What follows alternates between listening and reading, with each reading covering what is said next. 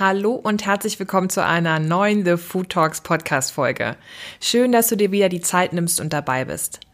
Mein Name ist Dr. Ann-Christine Picke und ich bin eine Ernährungswissenschaftlerin. Und hier im Podcast geht es um gesunde Ernährung und was damit zusammenhängt. Mindset, Umwelt und dein Umfeld. Wir befinden uns noch immer in der Corona-Kontaktsperre und die Medien lassen es gar nicht zu, dass wir an was anderes denken können. Jede Talkshow, jede Radiosendung, jeder Wissensbeitrag thematisiert Corona, also Covid-19 und seine Auswirkungen. Und andere Themen, die geraten gerade wirklich in den Hintergrund. Also vor Corona ging es um den Dieselskandal und die Klimabewegung, die von Greta Thunberg angeführt wurde. Und das ist jetzt alles in den Hintergrund geraten. Und jetzt aktuell poppt mal der Dieselskandal auf, gerade jetzt so bekannt geworden ist, dass sich die Abgaswerte in der Luft hier in Stuttgart nicht verändert haben, obwohl so viele Menschen wochenlang daheim geblieben sind und nicht mit dem Auto gefahren sind. Und über das Klima und die Umwelt wird wenig geredet.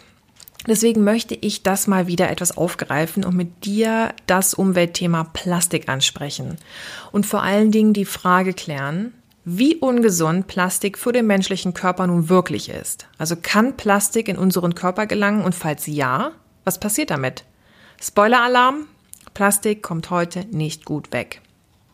Und heute habe ich wieder richtig viele Informationen für dich parat, aber ich habe nicht den Anspruch, dass ich dir alle Daten zum Plastik heute hier erzähle, weil das würde den Rahmen sowas von sprengen.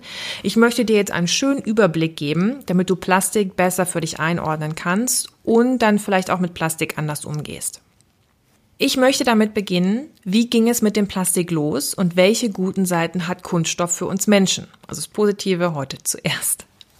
Das erste Patent für eine Art Kunststoff wurde 1870 von einem US-amerikanischen Tüftler und Chemiker für die erste äh, Billardkugel aus Zelluloid angemeldet. Also das ist so ein Stoff aus pflanzlicher Zellulose, ähm, aus dem man eben auch, also was dann eine Art Kunststoff geworden ist. Und Zellulose ist enthalten in Blättern und Bäumen zum Beispiel.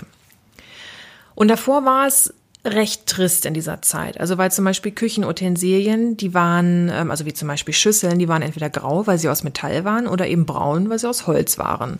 Und vor circa 70 Jahren wurde es dann so richtig bunt, da weitere Kunststoffe dazu kamen, die eben eingefärbt werden konnten.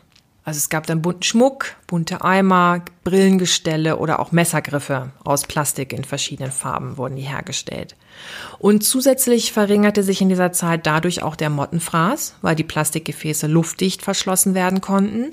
Diese Gefäße waren leicht, sie rosteten nicht und sie hielten für eine sehr lange Zeit. Und eine lange Lebensdauer ist die größte Stärke von Plastik und aus heutiger Sicht leider auch die größte Schwäche. Aber bleiben wir noch kurz bei den positiven Seiten von Plastik. Erstens, aus Plastik können zum Beispiel Flugzeugteile angepasst werden, wodurch so ein Flugzeug leichter wird und auch spritsparender unterwegs ist. In Krankenhäusern können sterile Katheter gelegt werden oder Medikamente mittels sterilen Spritzen verabreicht werden. Drittens, auch die Fashionbranche profitiert von vielen Kunststofffasern und kreiert immer wieder neue Looks für uns modehungrige Leute. Viertens, ohne Plastik hätten wir auch nicht so einen großen Wohlstand. Durch Plastik können wir zum Beispiel Käse oder Wurst luftdicht verpacken. Man sieht immer, was man kauft, weil die Verpackung ist durchsichtig. Keine Feuchtigkeit und kein Fett treten aus. Das Aroma bleibt quasi erhalten. Und keine Keime können in die Verpackung eintreten, äh, wodurch das Produkt eben auch länger haltbar ist. Allerdings werden oftmals auch mehrere hauchdünne Schichten aus Plastik übereinander gelegt. Also außen ist eine Lage aus Plastik, die ist anders zusammengesetzt als die Lage, die dann den direkten Kontakt zum Lebensmittel hat. Und diese Schichten lassen sich nicht mehr voneinander trennen und dieses Plastik kann nicht recycelt werden und wird deswegen einfach verbrannt. Und da kommen wir auch schon zum Thema Müll und zu den Schattenseiten vom Plastik. Verpackungen sind meist sehr kurzlebig. Aufreißen und wegschmeißen. Und laut Branchenverband Plastics Europe werden in Europa 40 Prozent der Plastikherstellung für Verpackung verwendet. Also fast die Hälfte. Das finde ich echt krass. Und da verwundert es auch nicht, dass Verpackungen 60 Prozent des gesamten Plastikabfalls ausmachen. Also 60 Prozent des gesamten Plastikabfalls entstehen durch Verpackungen. Und deswegen werden ab 2021 auch Plastikstrohhalme und Einweggeschirr komplett verboten und sind hier und da auch schon sowieso verboten und weg. vom Markt.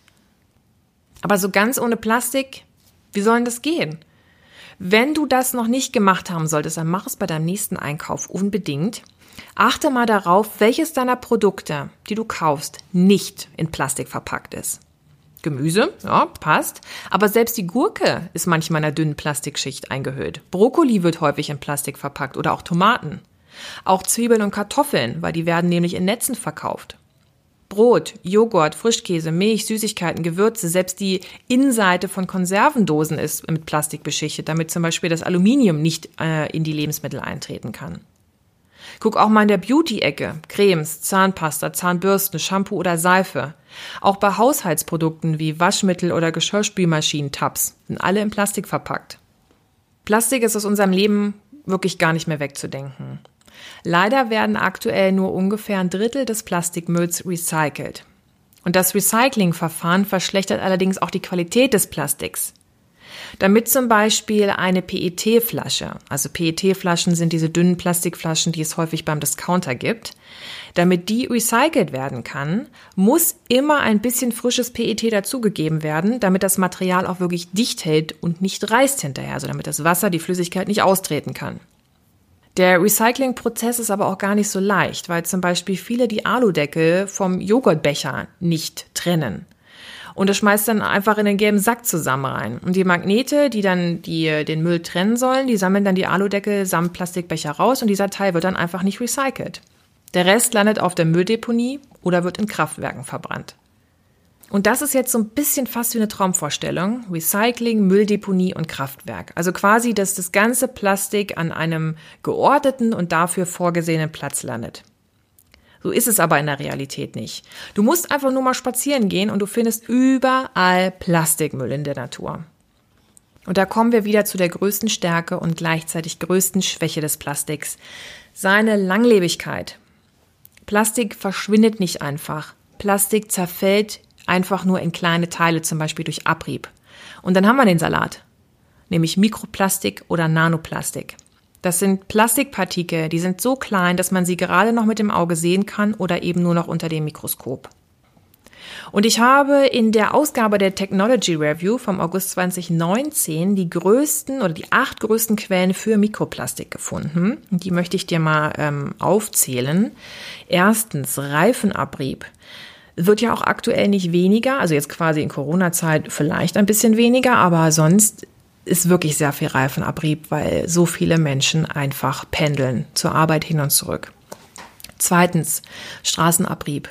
Drittens Abfallentsorgung. Viertens Granulatverlust in der Kunststoffindustrie. Also da geht ständig was verloren. Fünftens Verwehungen von Kunstrasenplätzen und Spielplätzen. Sechstens Baustellen.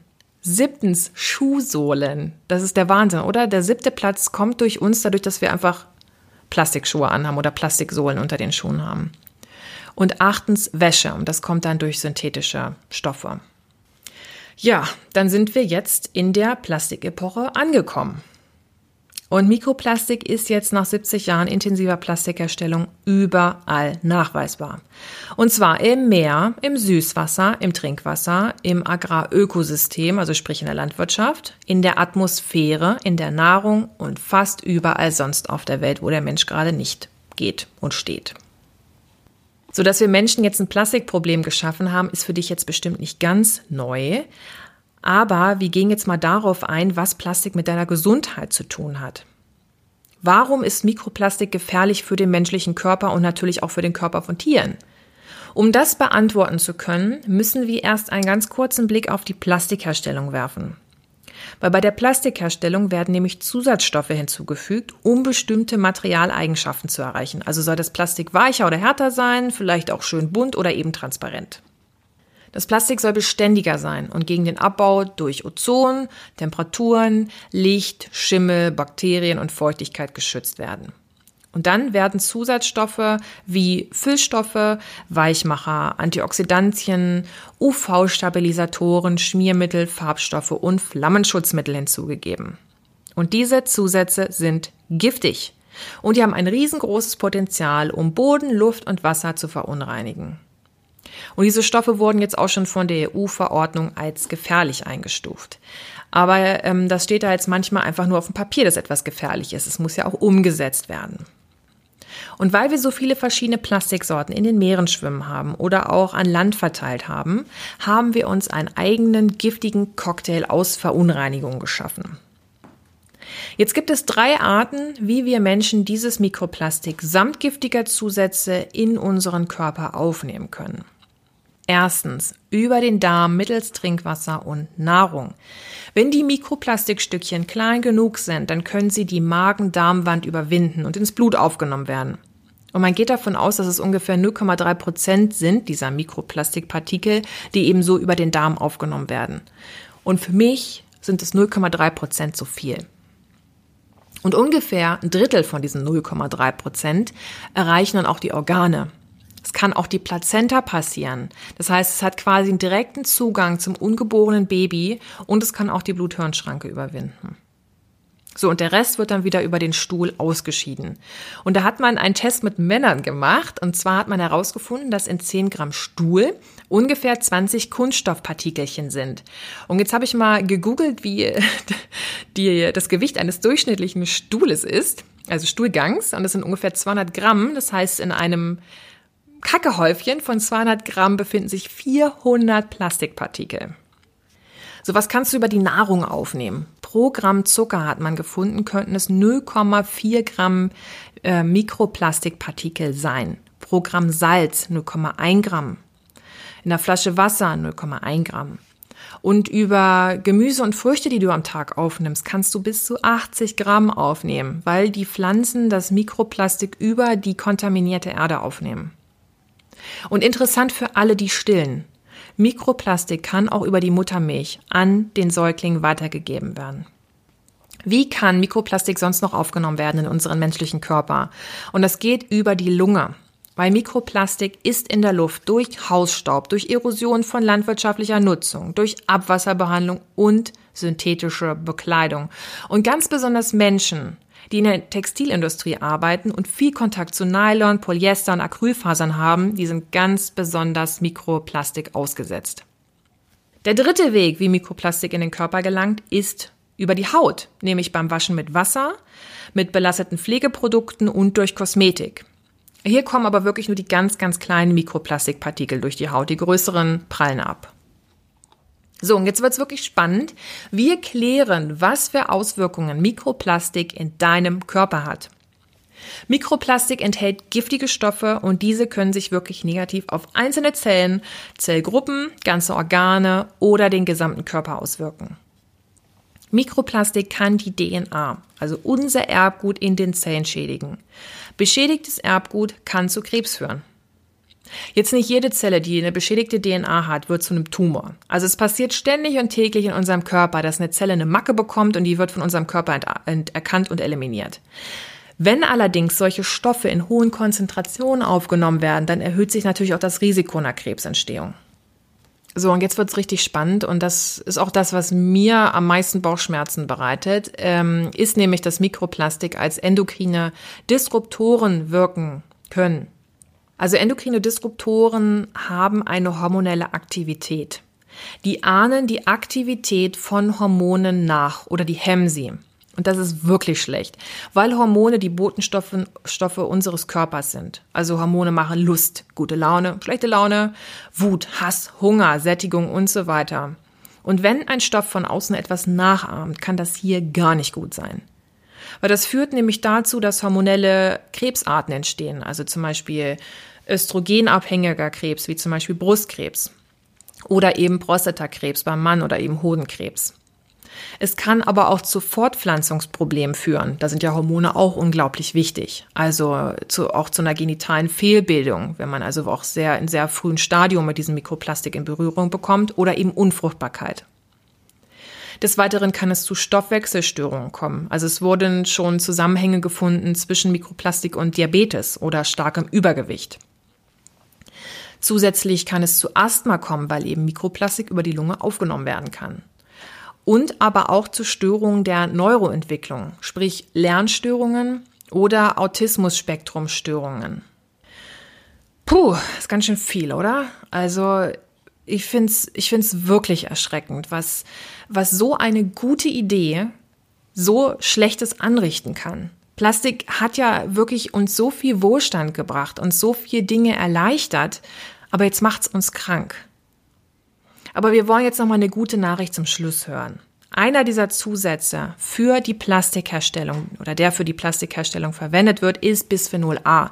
Und dieser ist unter anderem in Lebensmittelverpackungen, Trinkflaschen und Kassenbons enthalten. Und seit Anfang 2020 sind Bisphenol A-haltige Kassenbons verboten. Und somit nimmst du beim Entgegennehmen des Kassenbons kein Bisphenol A mehr auf und der oder die Kassiererin eben auch nicht mehr.